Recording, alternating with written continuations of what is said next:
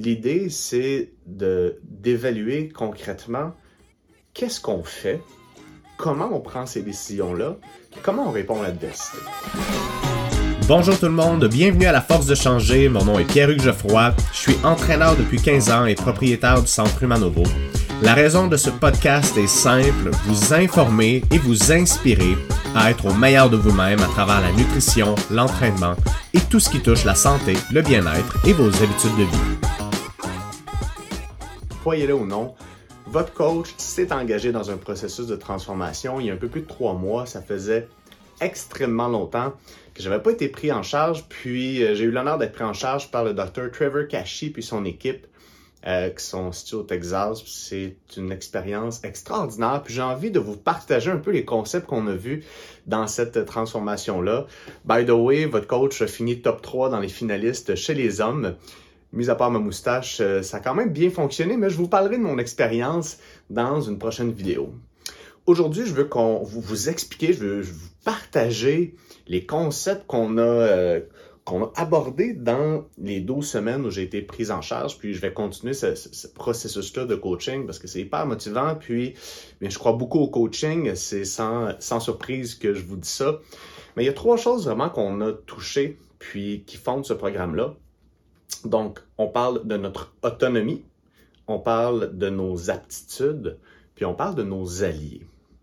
Donc, le premier point, l'autonomie, ça fait référence à notre responsabilité individuelle en tant que personne de prendre des décisions éclairées, donc des bonnes décisions pour nous, pour nos objectifs, pour notre vie, pour notre bien-être, par rapport à ce qu'on fait en ce moment, puis eux, où on veut aller. Donc, ça a l'air simple dit comme ça, mais déjà d'être capable d'avoir un regard juste sur ce qu'on fait en ce moment, autant au niveau des habitudes alimentaires que des histoires qu'on se raconte, du genre de décisions qu'on prend, de nos patterns d'auto-sabotage, de notre façon de répondre à l'adversité quand la vie cogne à la porte. Donc, déjà, de bien comprendre où on en est par rapport à ça, c'est quoi notre processus de prise de décision, c'est hyper important. Puis, l'idée aussi, c'est de clarifier où est-ce qu'on veut aller, puis être capable de d'amener nos actions en cohérence avec ça. Ça a l'air tout simple, mais dans cette notion-là d'autonomie, ça fait référence à notre responsabilité individuelle en tant qu'adulte puis d'être humain de prendre des décisions qui font du sens pour nous puis nos projets de vie. Et donc, on, on, on, on met en lumière beaucoup d'incohérences qui sont en nous, puis en parlant d'incohérence ou d'auto-sabotage, je suis sûr que ça allume déjà une petite lumière. Vous savez, le genre de réflexion du genre euh, bon, là, en fin de semaine, j'ai trop mangé. À cause que je me sens coupable d'avoir trop mangé, lundi, je vais me donner des règles alimentaires, des restrictions qui n'ont pas vraiment rapport, du genre, bon, là, à partir de lundi, je coupe le pain puis je bois plus. Et là, lundi arrive, de peine et de misère, on réussit à le faire. La vie cogne à la porte, meeting, fatigue, l'enfant qui est à l'hôpital. Puis finalement, on finit par décrocher évidemment de ces règles-là qu'on s'était données.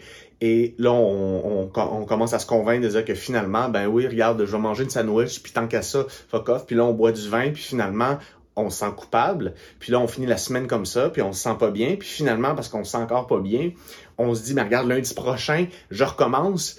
Puis là, non seulement je coupe le pain, le vin, mais je vais couper les fruits aussi. Fait qu'on en rajoute. Fait que là, tu sais, on, pave la voie à un échec certain. Ça peut être comme ça avec l'alimentation, avec l'alcool, avec des comportements autodestructeurs, autodestructeurs autres. Mais l'idée, c'est d'évaluer concrètement qu'est-ce qu'on fait, comment on prend ces décisions-là, puis comment on répond à l'adversité. Donc ça, ça fait vraiment référence au volet autonomie.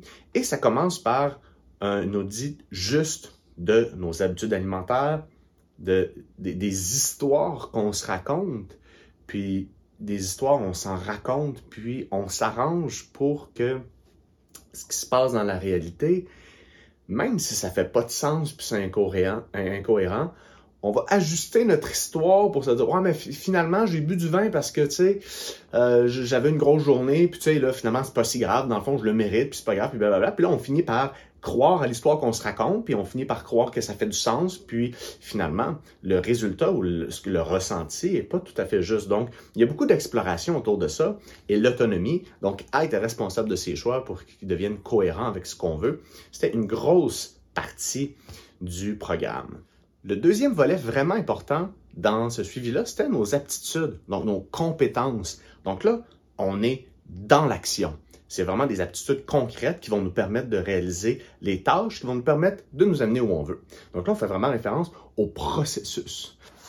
Exemple, avoir une vision claire d'où je veux aller, manger plus lentement, plus consciemment, mieux organiser mes semaines au niveau de l'alimentation, puis comprendre quand quels éléments font en sorte que ça fonctionne moins bien.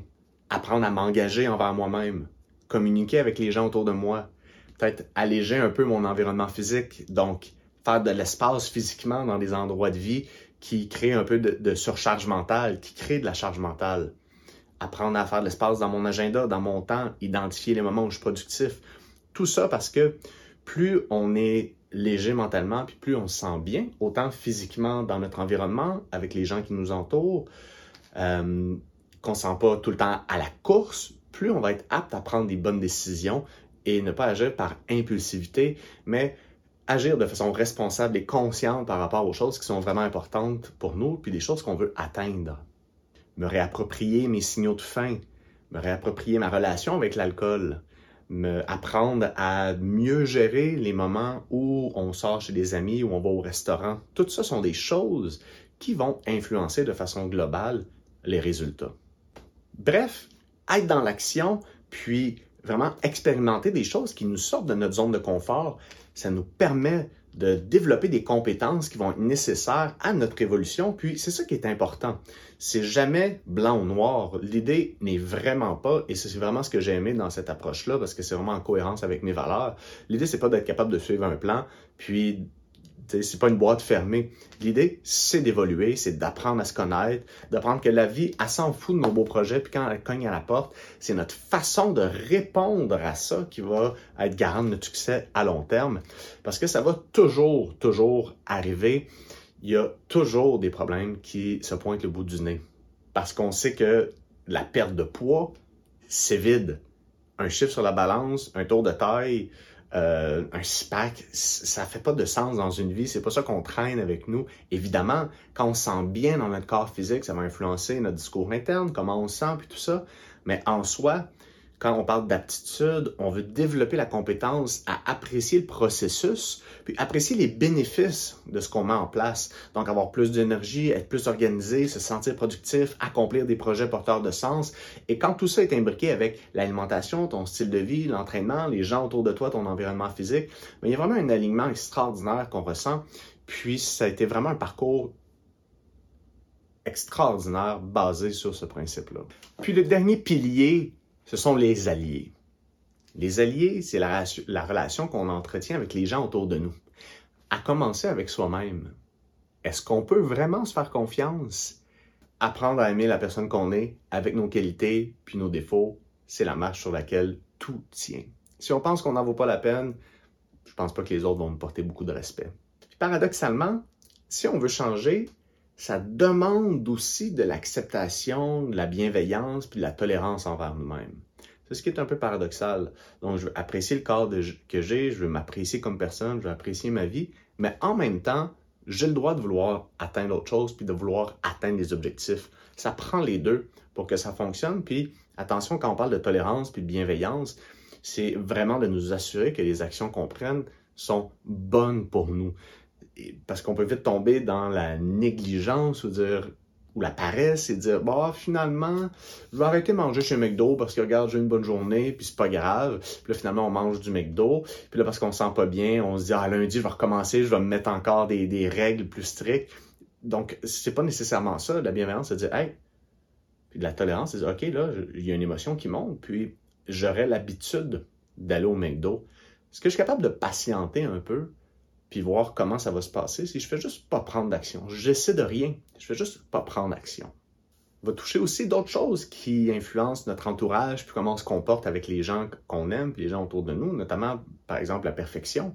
Hein? Donc, si on vise à ce que tout soit toujours parfait, puis que tout, tout est jamais correct, puis ça nous crée de la frustration, puis de la rumination intérieure, c'est sûr et certain qu'on se crée une, une charge mentale qui va influencer les comportements qu'on adopte, puis on n'est pas parfait, notre conjoint n'est pas parfait, nos enfants ne sont pas parfaits, nos collègues, nos amis ne sont pas parfaits, notre boss n'est pas parfait, même notre mère n'est pas parfaite.